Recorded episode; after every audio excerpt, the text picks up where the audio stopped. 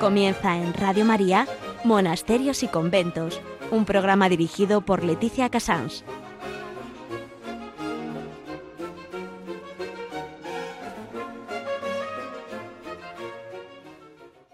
Muy buenos días a todos nuestros oyentes. Son las 11, las 10 en Canarias. Estamos en Radio María y comenzamos un nuevo capítulo de este Monasterios y Conventos que va repasando la clausura de toda España. Hoy eh, en agenda, como tenemos este mes repleto de María y estamos todos con pues revueltos con la Inmaculada, que es la gran fiesta de esta temporada, tenemos tanta fiesta de María que he decidido mencionar a San Juan de la Cruz, ese gran místico español, doctor de la Iglesia, que pasa desapercibido, mm, que a él le encantaría, envuelto en las fiestas de Nuestra Señora. En noticias vamos a hablar de una película que se estrena el día 8 llamado La isla de los monjes, que es una gran película llena de premios del 2016 y 17 que yo les recomiendo mm, porque es entender un poco la situación actual de los monjes. En historia están, vamos a hablar con las agustinas contemplativas del monasterio de Santa Ana, que está en el Maestrazgo, en, el río Ebro, eh, provincia de Castellón, si no me equivoco, y ellas sí nos van a hablar un poco cómo, cómo van llegando allí las almas jóvenes que va el Señor encontrando a su manera. Eh, en Hora de Labor hablaremos con ellas también y en Piedras Vivas Javier Onrubia nos comentará pues lo que él tenga en su, en su bolsillo de este adviento, cómo lo viven mm, en monasterios que él conoce.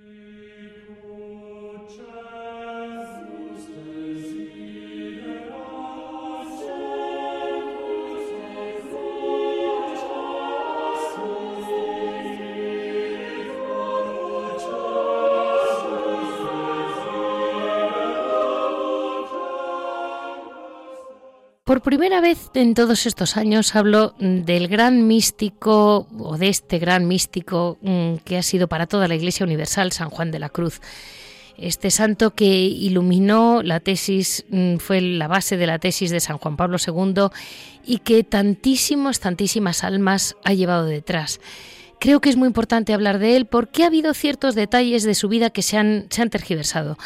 Es difícil, mm, que no creo que su vida con detalle sea lo más importante y además que es una vida, si les digo la verdad, muy complicada, se nos hace un poquito caótica. Pero bueno, él nació en Fontiveros, en la provincia de Ávila, en 1542. Eh, pasan unos años, eh, mm, se cruza, se encuentra en su vida, él, era un niño eh, de una familia muy humilde, él vive becado, él trabaja humildemente al servicio, mm, me parece que de un médico o algo así, que le va, le va permitiendo que haga sus estudios primero con los jesuitas, luego sigue en la universidad y si no me equivoco, pues muy jovencito ya tenía fama de santidad y, se cruz, y Santa Teresa de Ávila mm, le quiere conocer. Santa Teresa de Jesús habla con él y le encauza hacia su mm, reforma descalza. Él, que era evidentemente un hombre, eh, vamos a decir que un, alma de Dios desde que era niño, eh, pues se encandila con ella, eh, está completamente, la entiende perfectamente. Y, sigue con ella, es un cofundador, vamos a llamarlo, de la, del Carmelo Descalzo. Todos los carmelitas descalzos le llaman pues su padre, y es que es el padre de todos.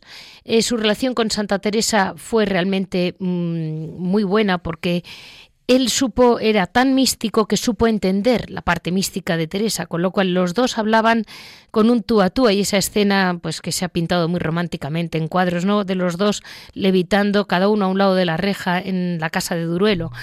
Eh, su vida mm, privada pues fue muy complicada porque eh, hubo luchas y pugnas entre los mismos carmelitas que le siguieron a él y unos estaban en contra, otros a favor. La cuestión es que a él le, le, meten en una celda, está preso durante un tiempo, sufre terriblemente, luego por fin sale, cuando sale es cuando tiene la noche oscura del alma, pero, pero, detalles aparte, lo más importante de San Juan de la Cruz es que hoy en día se le utiliza porque la mística de él es quizás de las de los santos que ha sabido expresar de un modo más claro lo que es la relación exclusivamente mística con nuestro Señor. Y se ha querido utilizar su, su abstracción con estas eh, nuevas modas de las energías. Y sin embargo, yo quería que quedara muy claro, San Juan de la Cruz, su gran fortaleza de la que él habla y su base es el amor.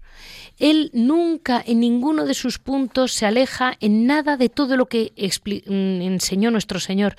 Fue un hombre muy elevado, que siempre tuvo muy clara que su doctrina es tan fiel a nuestro Señor que su base realmente es el amor.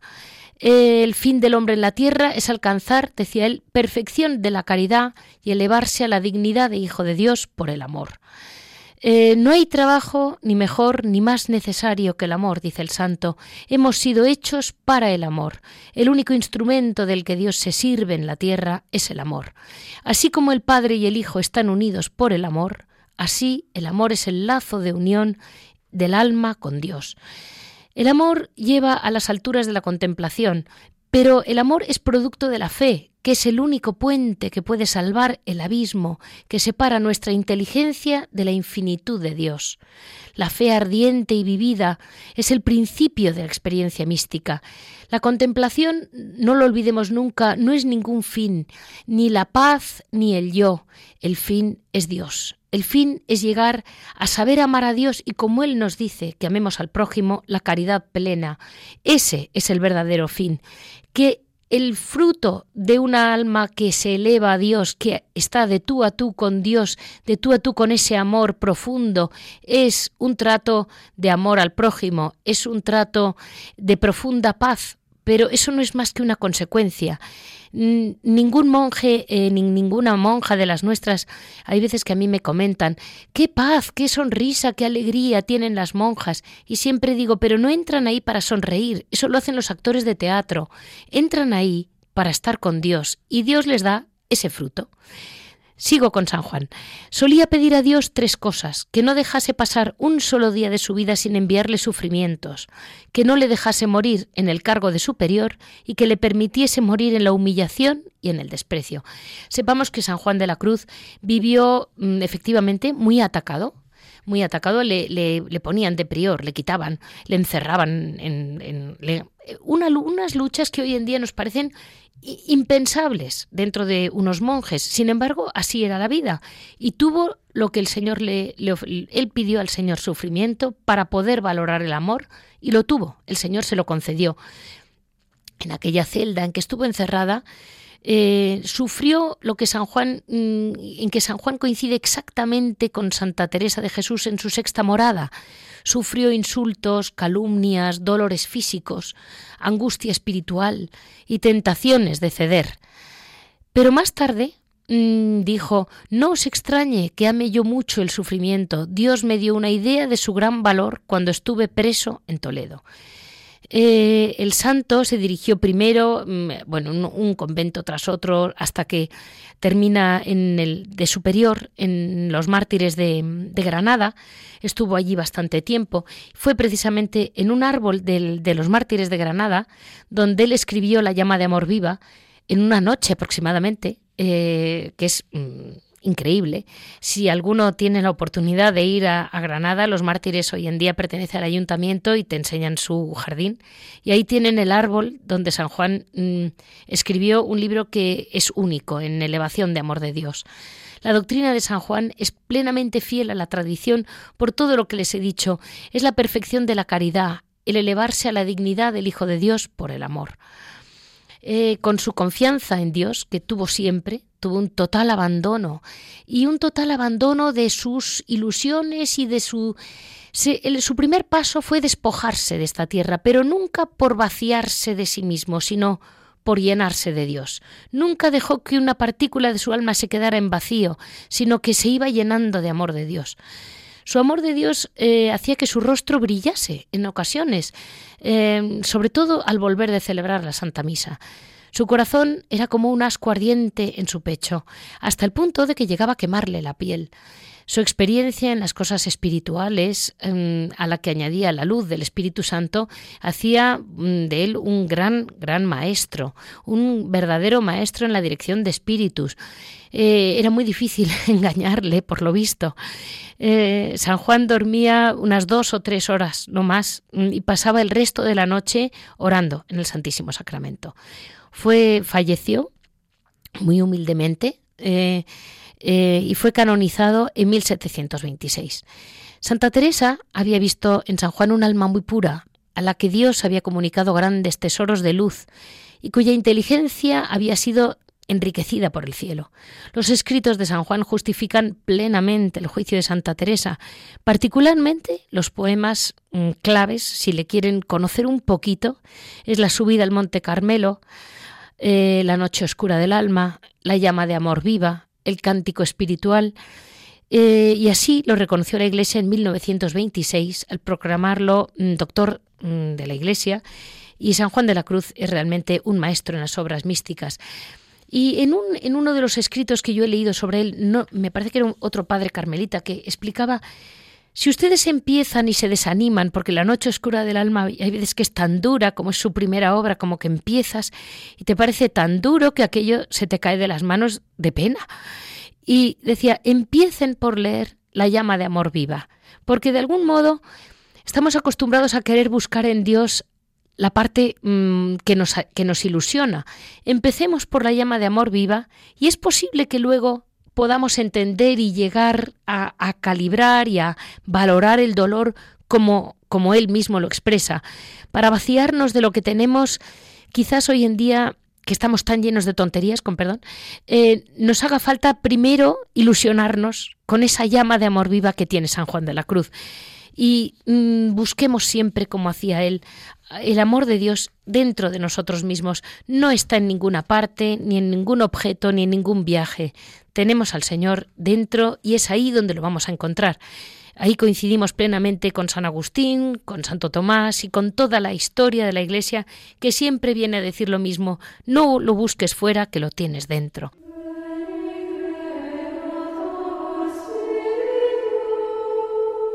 Hoy en Noticias tenemos una noticia realmente bonita, interesante.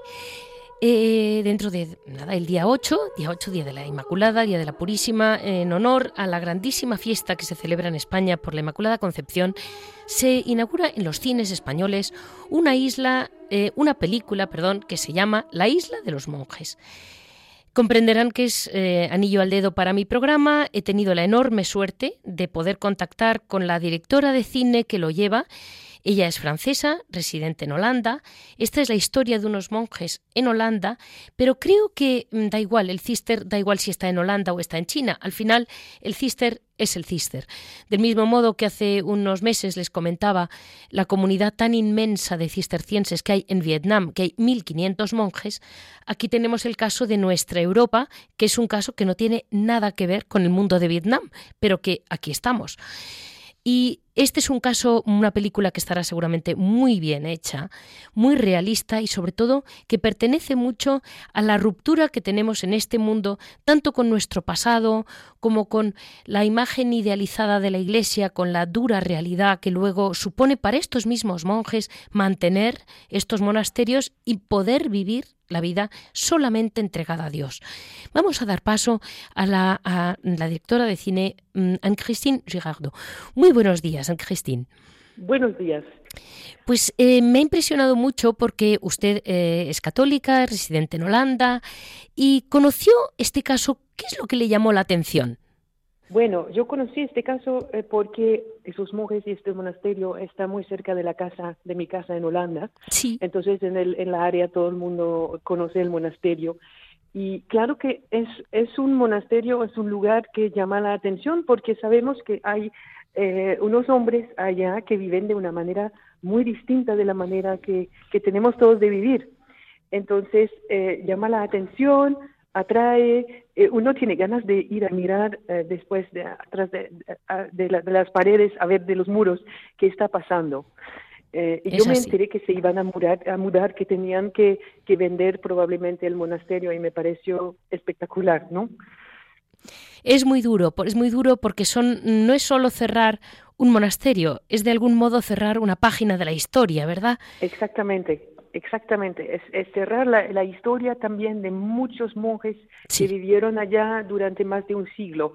Es una responsabilidad tremenda que tenían eh, tomando esa decisión, que sí o no lo hicieran, ¿no? Porque eh, es, es, sí, es, es, es, cerrar, es hacer que la, sí, cerrar una página de la historia, lo dice muy bien. Se están cerrando en toda Europa monasterios y están sufriendo ese caso de un modo terrible, como usted dice, esa responsabilidad, las prioras de turno, que en realidad, mm, como dicen muchos salmos, de generacionem a generacionem. Esto es una cosa que ha ido pasando año tras año, pero ellas se sienten exclusivamente usuarias del monasterio y claro, les toca un mundo en el que tienen que cerrar el monasterio por motivos económicos que no es su vida para nada, pero les devora.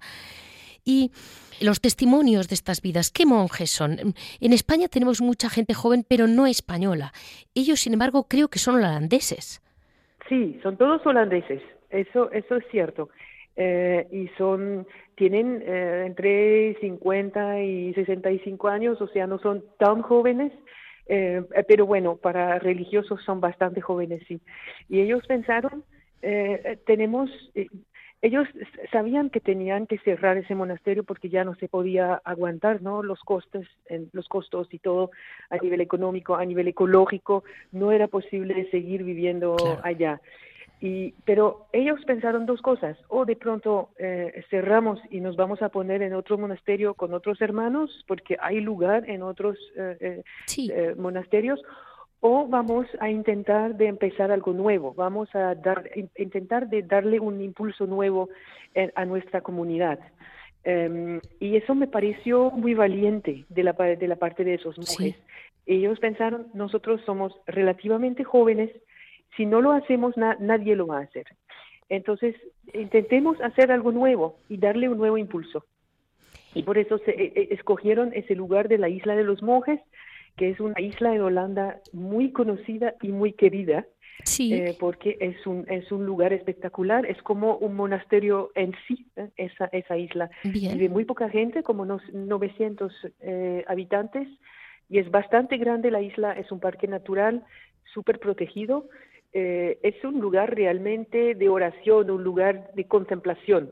Bien. en la cual la gente va a buscar silencio, tranquilidad, entonces e, era muy lógico. Eh, históricamente también es una historia que, que, trae el nombre, que lleva el nombre de los monjes. ¿ah? Se llama la isla de los, de los monjes grises. Eh, antes de la reformación estaban esos monjes de Cister viviendo allá en la isla y, y con la reformación que hubo en Holanda y en norte de Europa tuvieron que irse, fueron rechazados por los protestantes. Eh, o sea que hace 500 años que ya no están los monjes en esa isla que trae su nombre. Bueno, pero para eh, ellos están vivos los de hace 500 años. Vuelven con sus hermanos. Eso es una visión muy difícil de entender cuando no somos monjes, pero ellos, mm, sus comunidades como si siguieran siempre presentes. sí, sí, eso es cierto, eso es cierto. y, y hay una, una había una lógica para, para regresar en los pasos de sus de sus ah, de los ancianos de, de, de, la historia. O sea que cierran una página de la historia del, del siglo y medio eh, en, en, el lugar donde estaban pero abren el capítulo antiguo de volver. en esta isla. Volver con sus abuelos. Exactamente exactamente Y luego para empezar un futuro, ¿no? Qué lindo, qué lindo, qué linda la historia, ¿no? es preciosa. para empezar un nuevo futuro, intentar un nuevo futuro en un mundo muy secularizado En, el, cual vivimos, ¿no? Y ellos, sus testimonios deben ser realmente mm, vidas llamativas, porque un chico holandés mm, de 50 años no ha nacido en un mundo especialmente ni católico, ni creyente, ni que le ha arropado. Son vidas que realmente tienen a Dios mm, que les ha llamado. Exactamente. Para, para ningún de, ellos era una, una cosa muy natural de volverse monje. Ningún, ninguno de ellos eh, se, estaba, era monje en la cuna. Ninguno. Ninguno. Cada uno tenía una historia muy distinta, viene de un pasado muy distinto. Eh, uno de ellos era protestante, creció en una familia protestante, eh, otro en una familia, bueno, un poco católica, ¿no? Pero no había ninguna lógica en volverse monjes. Hace 50 años, ellos nacieron en, en los años 60 más o menos, era la revolución eh, a, nivel de todo, revolución sexual, revolución de la, de, la fe de todo, y, y, sobre todo la destrucción de, de todas las, las cosas eh, como que, que consideramos como, como, normal en los años 20, 30, 40. Entonces, no era, no, no, ningún de ellos era predestinado para ser monje, y todos fueron llamados de su manera. Y una última pregunta es que mm, al ver la película comentaba cómo eh, los monjes, claro, eh, mm, de alguna manera sí están conectados con la gente, piden por, por nosotros, conocen el alma de las personas que van a verles y que se convierten en su gran familia, pero claro, no saben manejar móviles, eh, no están acostumbrados a la velocidad de un Facebook y a contar sus vidas, y de repente tienen que salir y volver a ser hombres de la calle para poder hacer todo este cambio.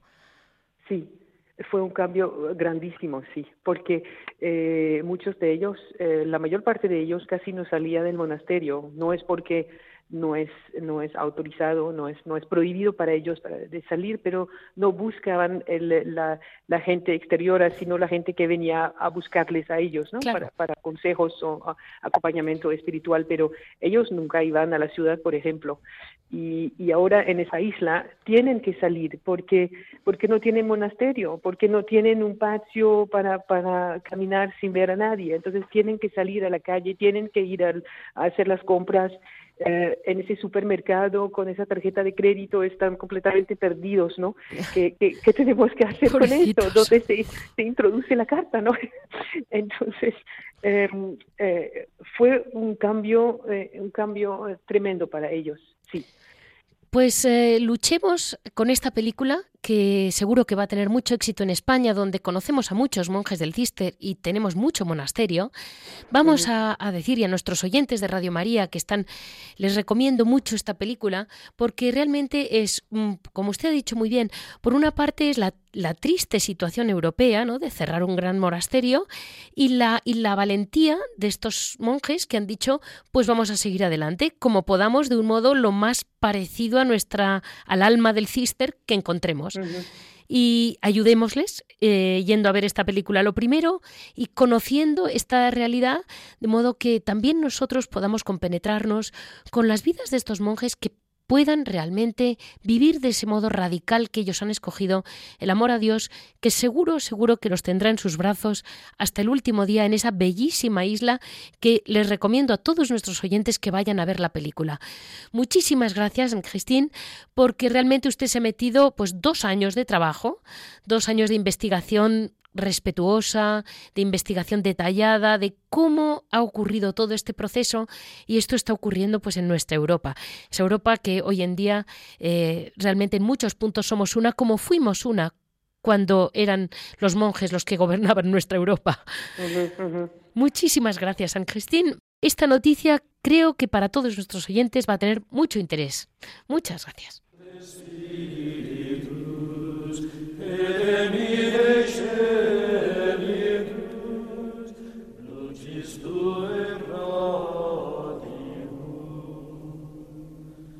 Hoy tenemos como... Mm, es una historia, pero al mismo tiempo mm, es la continuación de una historia tan larga como el origen de San Agustín.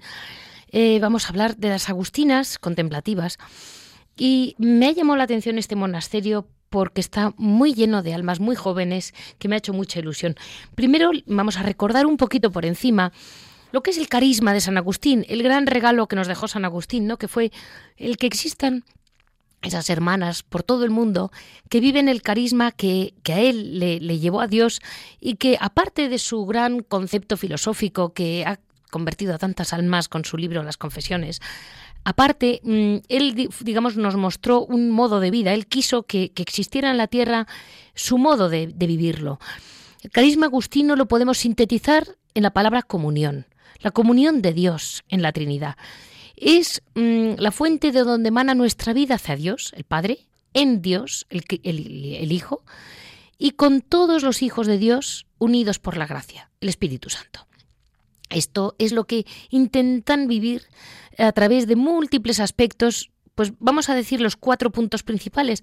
Aquí les digo un punto ahora que habíamos hablado de San Juan de la Cruz, que hay un punto que les, se les ha relacionado mucho, y es que, claro, hay puntos filosóficos de San Agustín como ese dividir las potencias en inteligencia, memoria y, voluntad, que por ejemplo también lo analiza así Santo Tomás, también lo analiza así San Juan de, la Cruz, y son veces que dices, es uno que lo ha aprendido de otro y digo, o todos lo han aprendido de Dios, pero lo tienen claro que ese amor trinitario que les comentaba, esa palabra comunión en la Trinidad de Dios, es algo que no debemos nunca olvidar, porque nuestro Dios no olvidemos nunca, que es uno y trino, y eso ellos no lo olvidan nunca.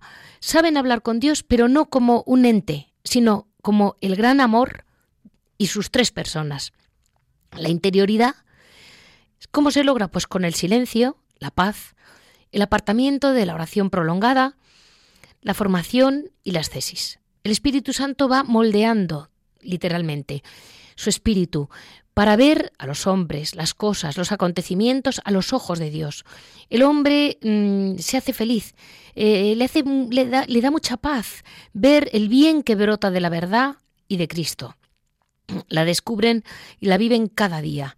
Decía, mm, decía San Agustín, no salgas fuera de ti, retómate, retorna a ti mismo. La verdad habita en el hombre interior. Mm, esta frase de San Agustín es una clave de las monjas. Otra clave, la vida común. El padre, mm, dicen ellas, em, esto es un escrito literal, además de la página del monasterio. El Padre nos da la vida y en Cristo nos hace hijos, nos da su amor, su espíritu, que nos lleva a vivir lo que somos, hermanas, llevando las unas las cargas de las otras. En nuestra continua convivencia experimentamos y expresamos cómo la comunidad es un lugar privilegiado para el encuentro con Dios y el crecimiento personal, tanto humano como espiritual. Y, y, ponen una frase de San Agustín, ya que con este fin os habéis congregado en comunidad, vivid en la casa unánimes y tened una sola alma y un solo corazón en marcha hacia Dios. Un tercer punto, la itinerancia espiritual. Dicen ellas, siguiendo a San Agustín, mm, que habla continuamente de ese vivir ese camino donde no hay que parar nunca y avanzar y avanzar y avanzar con perseverancia, tratan de andar con sus dos piernas que les permiten avanzar si quieren. La humildad es em, que la experiencia de, su pecado nos libera de la soberbia y nos hace caminar conscientes mm, en nuestra realidad humana. La gratitud por la experiencia cotidiana del don de Dios que nos permite, sin desánimos ni metas cortas, seguir adelante. Si dices basta, ya estás perdido, decía San Agustín. No te pares. Avanza siempre y no vuelvas hacia atrás. No te desvíes. El que no adelanta retrocede. Un último punto que dicen las madres de su carisma, que es bellísimo, el servicio a la Iglesia. Porque todos somos miembros los unos de los otros y con Cristo en cabeza formamos el Cristo total, tratamos de vivir conscientes del servicio, sagrado de, glorificar, de glorificación de Dios e intercesión en favor de los hombres y del favor testimonial de la vida contemplativa dentro de la corriente viva de la Iglesia, que va manando para la salvación de todo el que se acerca a beber a ella. Decía San Agustín, mientras la Iglesia se goza de aquellas almas mm, que dulce y humildemente viven en paz, súplica, llama a aquel que nos ha dicho, lo que os digo en la oscuridad, gritadlo a la luz del día, lo que os susurro al oído, voceadlo a los cuatro vientos. Como ven, las hermanas, mm, ellas no, no se dedican ni a gritarnos ni a, ni a hacer, pero qué mayor grito que una vida entera, recluida con una sonrisa y con un verdadero saber compartir como hermanas todo. Mm, yo creo que es el mayor grito que se puede dar ellas viven, mm, lo dicen de un modo muy gracioso, su clausura, ¿no?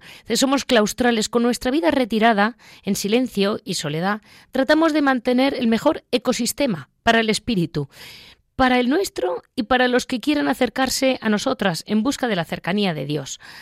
La oración, el discernimiento, el silencio y la paz siempre se encuentra en un monasterio donde habita realmente el amor de Dios. Eh, la voz de Dios es dulzura y suavidad, pero no puede ser oída a no ser que el hombre silencie su corazón y su ruido y la confusión de este mundo, decía San Agustín. Como ven, mm, las hermanas tienen muy claro eh, cómo ir viviendo paso a paso, cómo convertir las palabras de San Agustín en sus palabras y en sus obras, que es al final lo más importante de todo, ¿no? Mm, las constituciones de las monjas es realmente una belleza, cómo las, cómo las han ido acoplando paso a paso y cómo las viven. Las hermanas de este el, ya les por circunstancias tampoco puedo alargarme mucho, pero les comento que la comunidad de San Mateo, que es este monasterio del que vamos a hablar hoy, es una historia muy larga, viene es el maestrazgo que es en el río Ebro, está en Castellón y mm, si no me equivoco está en el pueblo de San Mateo, que no debe ser tampoco eh, muy grande, pero desde desde Mirambel de Teruel bajaron unas hermanas a abrir su monasterio. Em, poco a poco mm, fueron adquiriendo casas de la zona y les permitió la construcción de un, monasterio espacioso y grande. La verdad es que es muy bonito.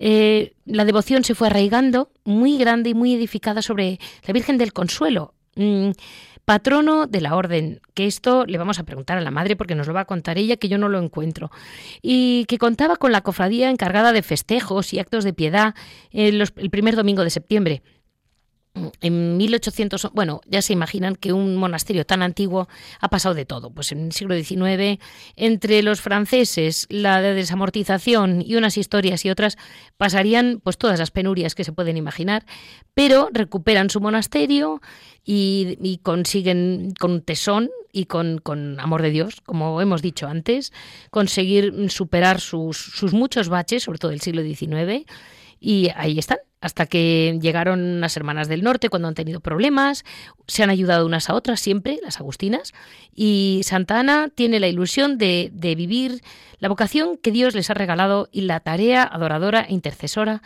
que en la Iglesia les ha confiado. Eh, es, un, es un sí seguir a Cristo por el camino que San Agustín les ha marcado. Mm, a mí no se me olvida en este momento cuando las, las veía en esta... Tienen una página estupenda, les decía, ¿eh? Eh, una página que es www.agustinasanmateo.org. Si quieren cualquier información, me la preguntan a mí, yo se la mando por escrito, ya saben que en monasterios y conventos yo se lo cuento. Y un detalle que es muy importante para este monasterio es que mm, no sé exactamente qué priora, pero se les ocurrió decir tenemos un monasterio muy grande, muy bien montado, pero bueno, pues empezaban a faltar vocaciones y dijeron, sin pensar en, en buscar vocaciones, dijeron, Qué pena, qué pena que haya tantas chicas que no nos conocen, que no saben que existe la paz, la oración y este mundo tan bonito. Y empezaron a decir, bueno, pues vamos a hacer una cosa que ellos llaman interior, con una E muy grande, cursos de interioridad, vamos a llamarlo así. Y acogieron a un grupo de, chicas, bueno, el tal grupo de chicas se fue afianzando, fueron a hacerlo, hacen tres reuniones al año y la realidad es que hoy en día mm, tienen ustedes en su página los testimonios de mujeres que llevan ya años, mujeres que son verdaderamente mm, conversiones, porque muchas fueron, pues como, como nos pasa a todos los que al final el Señor Dios, cuando quiere un alma, la repesca de donde nadie se lo espera, acudían allí buscando una cosa y acaban siendo religiosas, mm, que pasa mucho. Pero es que nuestro Señor hoy en día estamos en tiempos difíciles y es el mismo quien va actuando unas por otras. Mm, tenemos la suerte de poder hablar con la Madre Gema, la priora, y nos va a contar un poco cómo ha sido el, darle vida a una orden tan antigua, tan generosa y de un modo que sin buscar eh, tener jóvenes pues, eh, pues nada, buscando a San Agustín y a nuestro Señor, han acudido las jóvenes. Y eso creo que hoy en día merece la pena porque me hace mucha ilusión que la gente joven encuentre los valores profundos de nuestros grandes santos, sobre todo tan antiguos y tan importantes para toda la Iglesia. Muy buenos días, Madre Gema. Buenos días. Bueno, como ve... Un poco así, un poco ronca porque estoy un poco resfriada, pero bueno, bien. Le diré que estamos todos un poquito, ¿eh? No crea que es la única. Pues mire, madre, lo primero, muchísimas gracias por estar con nosotros, porque, porque tienen mucho y yo ya, ya ha podido usted escuchar cómo he explicado mm, pues lo que es ese, ese ponerlo todo en común. Pero es que ese corazón uno, mm, yo no sé cómo explicarlo, no es muy difícil estar cada una en su camino buscando a Dios y al mismo tiempo pendiente de, dar calor al silencio de la de al lado, madre. Bueno, es lo que comporta, ¿no? El, vivir en, sociedad y el vivir en comunidad. Quiere decir, también en la sociedad a un nivel más, más amplio, pero también nos necesitamos y nos tenemos que saber respetar nuestros espacios y nuestras cosas, ¿no? Entonces, siempre nos ayuda, somos animalitos sociales las personas, ¿no? Quiere decir que en ese sentido, pues lo nuestro es más intenso porque vivimos una vida de comunidad muy intensa, pero sí, quiere decir, tiene su dureza porque tiene su dureza, pero también tiene su cosa buena porque nos aporta e incluso nos ayuda a conocernos a nosotras mismas y eh, sí, es, es un camino, es un camino la, vida de comunidad y aporta y, y, exige las dos cosas. Y Madre Gema, eh, realmente hoy en día mm, hay mucha gente que está queriendo convertir a San Agustín en un filósofo. Pero San Agustín no era un filósofo, San Agustín encontró a Dios. y, bueno, era un verdadero filósofo en el sentido de que buscaba la filosofía, la, sabiduría, y la sabiduría descubrió que era Dios. No está reñido una cosa con la otra. Claro, eso es lo bueno. Claro, quiere decir que eh, Dios planifica al hombre, le lleva a la plenitud, le lleva a la felicidad. Está hecho, el hombre está hecho para Dios. Entonces, un buen buscador de la felicidad del hombre va a encontrar a Dios. Sin duda. ya se encargará. Y y madre, estos, estos, mm, en la historia del monasterio, qué bien mm. que hayan podido ustedes, pues, mm, en hay una parte de este programa que se llama Piedras Vivas, cómo han podido darle vida a esas piedras con sus vidas, claro. Me hace mucha ilusión que hayan mantenido la, regla de San Agustín, que, que lleva tantos siglos y al mismo tiempo es tan actual. Sí, sí. Y dígame, madre, las hermanas jóvenes que hoy se acercan a ustedes. Eh, de, dónde vienen? ¿Cómo llegan hasta ustedes? Ay, por caminos muy distintos, pero bueno, bien. Qué curioso, ¿eh? sí, sí. Eh, ahora la verdad es que como ya hay jóvenes, pues unas jóvenes llaman a otras jóvenes, eso es verdad. Sí. Pero también, de hecho, ha sido por eh, en principio, por, por, bueno, ese es el Señor que nos trae, porque de las primeras que empezaron fue pues, pues venir aquí a hacer, nos pidieron por propia iniciativa poder hacer un retiro ellas, se las aceptó. Luego ya también la verdad que iniciamos unos encuentros de gente joven, que es los que habéis nombrado, ¿no? El encuentro interior, y ahí sí que también hace que contactemos con mucha gente joven, no solo chicas, ¿eh? cuando decías chicas, no, chicas y chicos, ah, pero si, es para jóvenes. Entonces, lo que pasa que es verdad que la que está más motivada, o la que está con inquietudes, o incluso hay, tenemos vocaciones que no teniendo así una inquietud clara, pero al venir pues le cuestiona y entonces lo plantea. Entonces, de ahí ya surge, ¿no? Quiere decir, con el contacto o porque ellas ya con su inquietud vienen y el encuentro del interior pues en sí es como una excusa buena para facilitar el, el venir. No obstante, es eso, una gente trae a otra porque también han venido jóvenes a hacer retiros o lo que fuera, porque de normal los contactos es o bien con el encuentro o bien porque nos piden hacer un retiro aquí y entonces están dos o tres días aquí discerniendo, ¿no?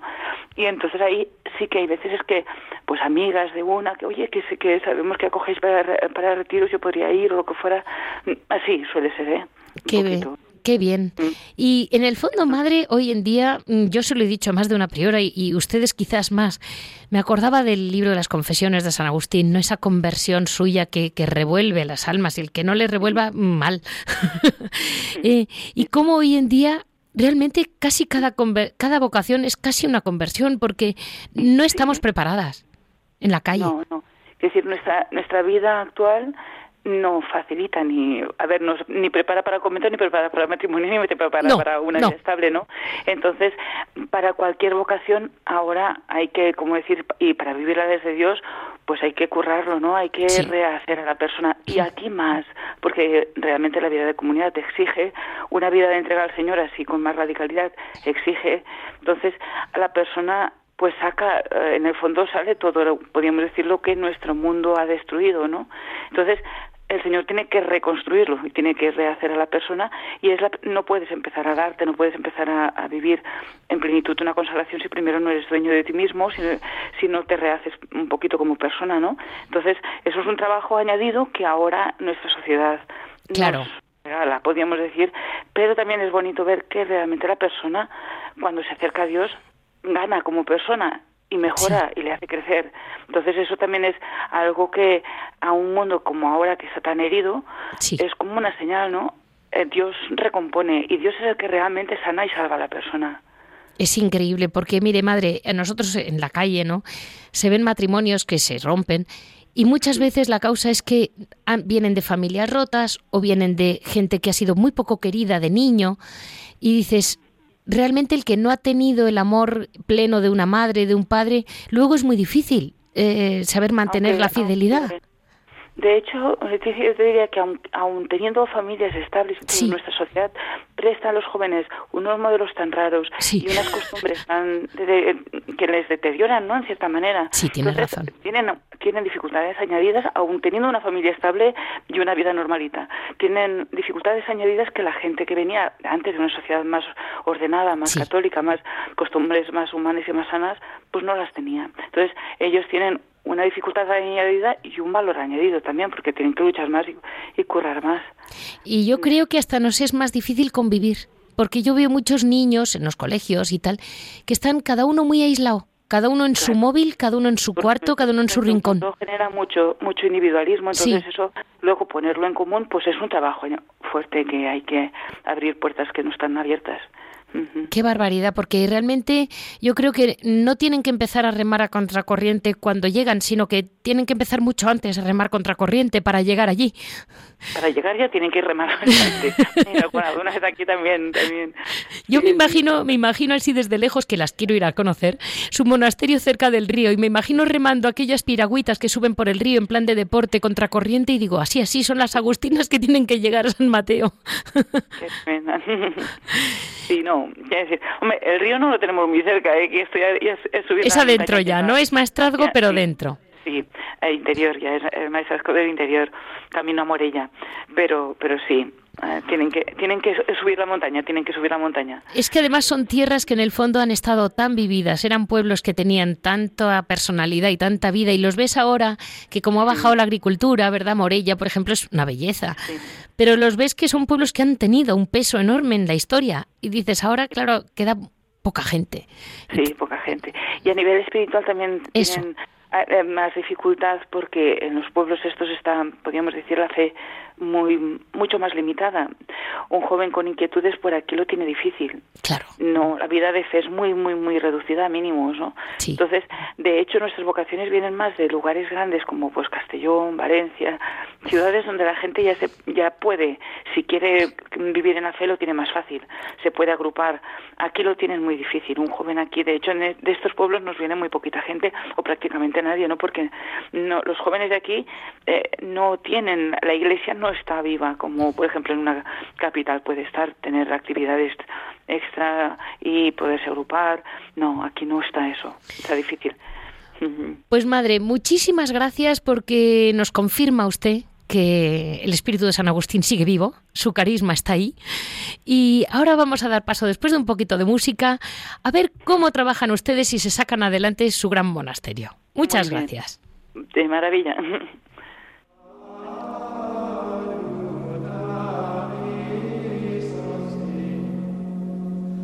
Shri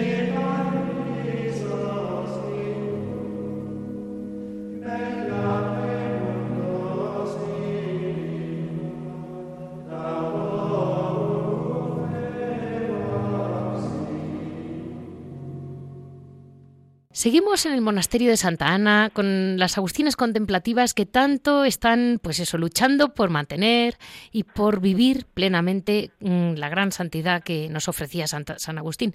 Que un detalle que no les he comentado es que tienen en una parte de su página muy gracioso las santas conocidas, Santa Mónica, Santa Rita, Santa Clara de Montefalco, varias, y luego tienen sus beatas, entre las que quizás la más conocida sea mm, la Beata Catalina de Emmerich, y luego tienen no canonizadas. Y ahí tienen un grupo de auténticas santas de las que siempre yo les digo en noviembre, las santas anónimas. Pues ahí las tienen con una lista de lo que realmente mujeres que han llegado tan, tan lejos. Y nada, les digo esto porque yo creo que es la obra principal que hacen. Y luego ya pasamos a los turrones, que es otra obra que tienen que hacer todos los días. Buenos días, hermana. Hola, buenos días. Bueno, hermana, usted es la encargada de los turrones. Bueno, del obrador. Del obrador, del obrador. Los turrones ahora que llega Navidad estamos ya preparando, pero durante el año pues hacemos otras muchas cosas. ¿Y qué hacen ustedes? ¿Qué, qué venden ustedes? Bueno, pues vendemos muchos tipos de dulces. ¿Sí? Eh, Hace un año y medio que hemos, a causa de quedarnos sin trabajo, no, estuvimos un año y medio pensando y la, realmente también como estamos lejos de, la capital y de, de, poder tener un trabajo así que nos traigan a casa, al final nos decidimos pues eso a montar un obrador.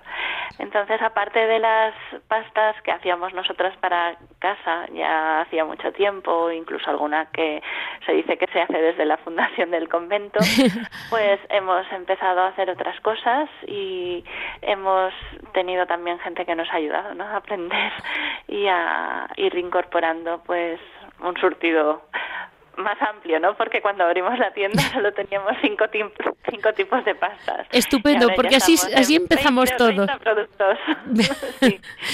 Y dígame, ¿qué es lo que más éxito tiene? Pues mm, cada temporada tiene su, su cosa de éxito, ¿no? Porque, por ejemplo, ahora con, bueno, los turrones se venden un montón, pero en Pascua, por ejemplo, hacemos un dulce que es típico de aquí de la zona, que se llama farinosa, que van rellenas o de cabello, de un boniato, eh, o de una confitura de almendra, y se venden muchísimo. Luego tenemos un, un, pastelito que es de mazapán relleno de cabello de ángel, que es típico de aquí de, de San Mateo, también se vende mucho y sobre todo la, la pasta que es esa la más antigua la antigua. sí las piñonadas que no llevan piñones pero las monjas toda la, toda la vida le han llamado piñonadas y que es una, una, una oblea en la base y luego es una almendra eh, tostada con un almíbar de limón. Es una pasta muy simple pero es muy vistosa y la verdad es que tiene mucho éxito y se vende mucho. Y hermana por lo que veo utilizan mucha almendra pues muchísima. Qué bien, porque es su zona. Es donde todo ese levante tienen almendra. Mm, me alegro muchísimo porque el tema de los... Muchas de las pastas tienen almendras y de las que hacemos. Claro. El tema del, del, turrón me alegro mucho porque se está haciendo mucho turrón industrial y me da pena, me da pena porque yo creo que el suyo hecho con tiempo mm, cambia bastante. Cambia mucho el sabor de un turrón hecho en casa, en pequeñas cantidades, a, Ah, claro, a, un turrón de tipo industrial, mucho. Pues me hace muchísima mm, ilusión. ¿Y qué tal les está dando para todo? Para esta Navidad yo estoy segura que por lo menos la Navidad van a poder vivirla con tranquilidad. Pues, la verdad es que, que es el segundo año que estamos en Navidad. El año pasado fue el primero y, y tuvo mucha aceptación los turrones que hicimos. Entonces este año hemos ampliado y hemos hecho, hecho más. Y también hay algunas empresas que nos hacen pedidos para lotes de Navidad y eso, y, la verdad es que es una temporada fuerte de trabajo, sobre todo la Navidad y, la Pascua. Y el mes de agosto, porque esto es un pueblo pequeño y hay muchísima gente de San Mateo que vive pues fuera de San Mateo, claro, en vacaciones vienen todos al pueblo, entonces el mes de agosto también con las fiestas y eso es un mes fuerte de trabajo pero bueno, estamos la verdad muy contentas por la aceptación que hemos tenido tanto de gente del pueblo, de la zona, que vienen de los pueblos conlidantes a, a comprar sus los dulces, como también de, del turismo porque San Mateo es un pueblo que tiene mucha historia y es un pueblo muy turístico, ¿no? es muy bonito, la ¿eh? Mayoría, sí, la mayoría de gente que viene a la zona de la playa, Peñíscola, Vinaroz, Benicarló, siempre tienen algún día donde hacen su, su escapada al interior y, y también pues eh, vemos que pasan muchos turistas, ¿no? Por la tienda. Bueno, pues le diré, madre, que me hace muchísima ilusión porque entre las caritas de jóvenes, o sea, que están ustedes mm, estrenando juventud, estrenando vida, estrenando monasterio y estrenando obrador. Cuando digo estrenando, digo que son unas niñas comparadas con lo larga que es la historia de la orden. pues sí, la verdad es que sí. Pues, Pero bueno, es una bendición, ¿no? del Señor tener a todas estas jóvenes en, en casa y y bueno, son realmente las jóvenes todas las que estamos en el Obrador trabajando. Bueno, es que le diré que... Han trabajado mucho y ahora ya que, que, que descansen y que, que nos refuercen ¿no? con la oración y, y, y somos pues las jóvenes las que estamos en el tema de, del orador. Yo aviso a nuestros oyentes que tengan cuidado que se acercan unos chefs, porque al nivel que van, si es el segundo año y ya están desbordadas de turrones, dentro de dos días tenemos los turrones suyos. a partir del año que viene tendremos tienda online también. Ve, ve, ve, si ya le digo yo, dentro de dos días con esa, con esas cabezas y esa cantidad de hermanas jóvenes que vienen de trabajar y de vivir en la calle, yo les aviso que dentro de dos días San Mateo no les va a sonar nuevo. Bueno. Muchísimas gracias, hermana. Que les vaya muy bien la campaña de Navidad y la de Pascua. Muy bien, muchas gracias, Leticia. Muchas gracias. Saludos a todos. Adiós, gracias.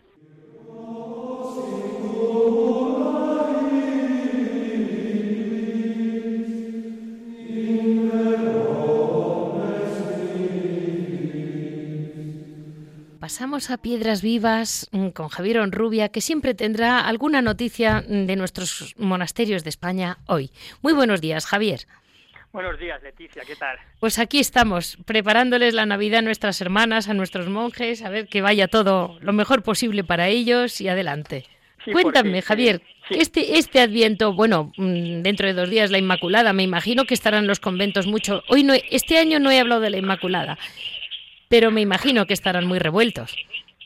Bueno, la verdad es que el Adviento es un tiempo de espera, un tiempo de esperanza, y entonces, bueno, en, los monasterios pues se vive de otra forma diferente a como la vivimos nosotros, porque para ellos, en primer lugar, no es un tiempo de agitación, de prisas, de compras, de gasto, de consumo. Es, un tiempo de mucho reposo, de mucha tranquilidad y de una alegría contenida, una alegría de saber lo que va a pasar la Nochebuena y, y lo están esperando como digo yo, con mucha dulzura, ¿no? Y donde se desborda la alegría es esa noche, ¿no? En la, en la misa del gallo es cuando se celebra, se celebra por todo lo alto y bueno, sabemos desde la época de Santa Teresa que, que en los Carmelos se canta, se baila, se tocan instrumentos musicales, ¿no?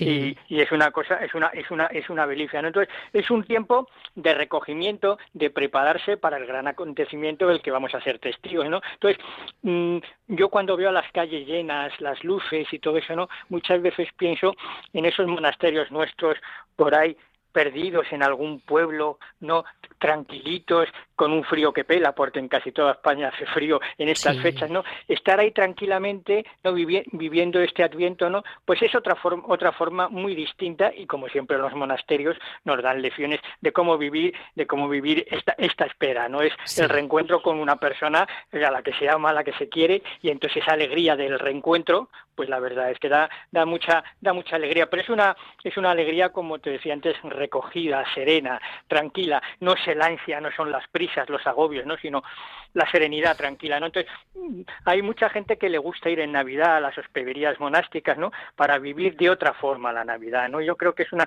es una experiencia muy, bonita. Muy bonita, muy muy buena.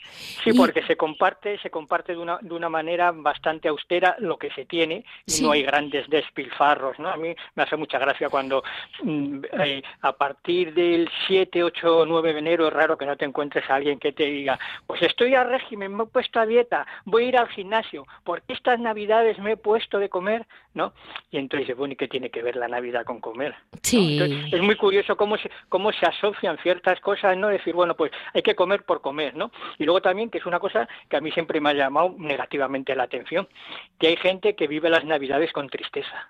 Sí, mucha, muchísima, eh, muchísima gente que no tiene familias, que no tiene no sé qué. Es que eh, como que es un tiempo como de obligación de felicidad. y claro, el que no la tiene, el enfermo, el solitario, el anciano, lo pasa muy mal. Claro.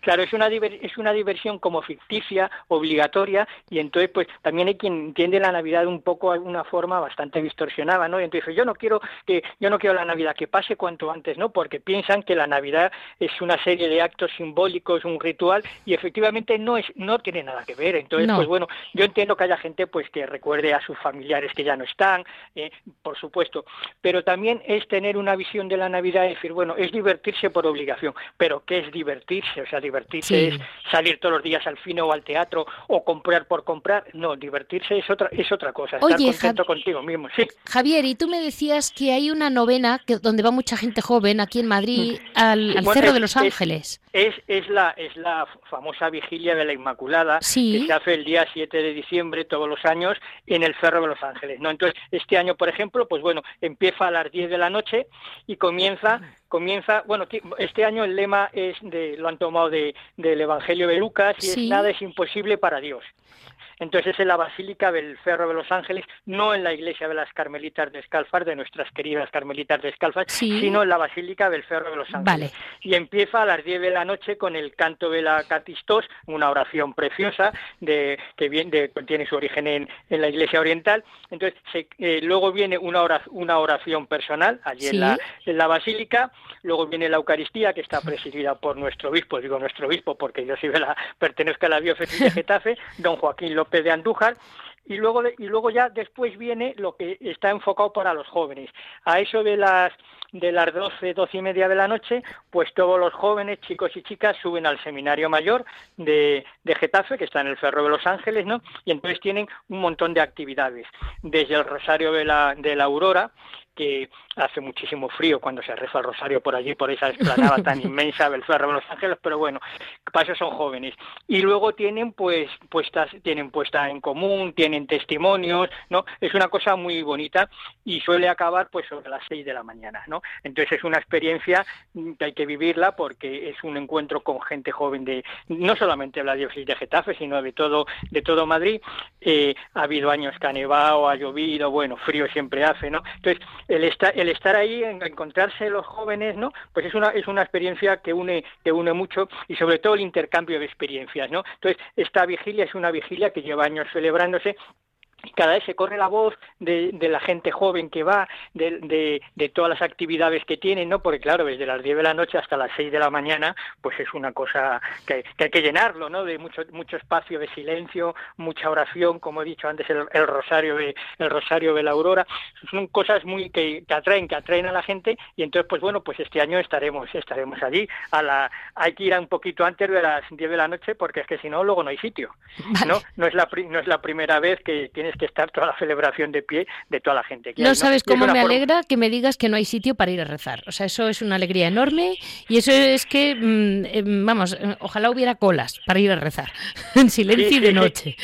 Sí, eso, eso, como suelen decir en muchos monasterios, dicen, si supiesen realmente la gente cómo se vive aquí, habría cola para entrar en los monasterios. Y muchas veces yo cuando leí la primera vez dije, jo, qué exageración, pero luego te das cuenta que es verdad. O sea, cuando tienes la oportunidad de ir una, dos, tres, varias veces y ves cómo se vive en un monasterio, da lo mismo la orden que sea, es, eso que, me contaron a mí es que es verdad. O sea, cuando sabes lo que hay ahí, dice, jo, que envidia, ¿quién pudiese estar aquí, no? Porque la gente no lo sabe, la gente tiene una imagen muy distorsionada. Y entonces, claro, ahora si, pudiese ver cómo viven el Adviento, pues diría, qué diferencia con lo que vivimos nosotros, que ya eh, casi mecánicamente, de manera instintiva, ya estamos con la lista de regalos, hay que hacer esto, hay que ir a ver a no sé quién, hay que ver a no sé cuánto, y parece, como digo yo, el día 7 de enero todo ese espíritu ha desaparecido.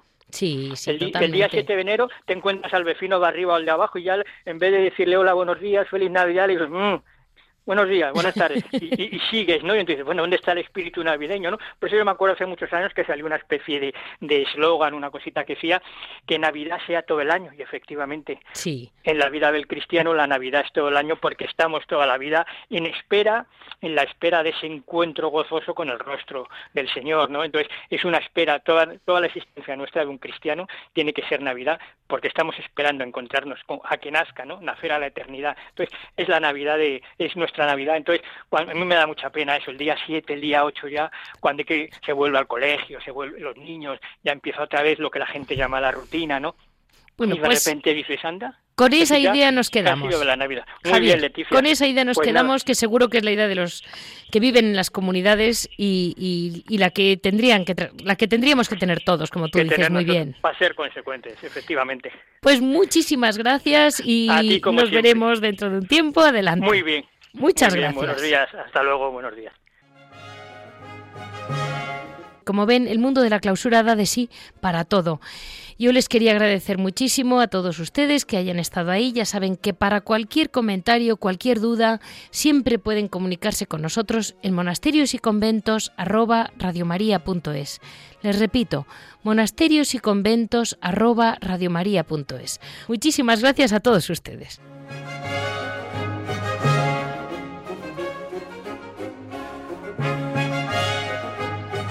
Han escuchado Monasterios y Conventos, un programa dirigido por Leticia Casans.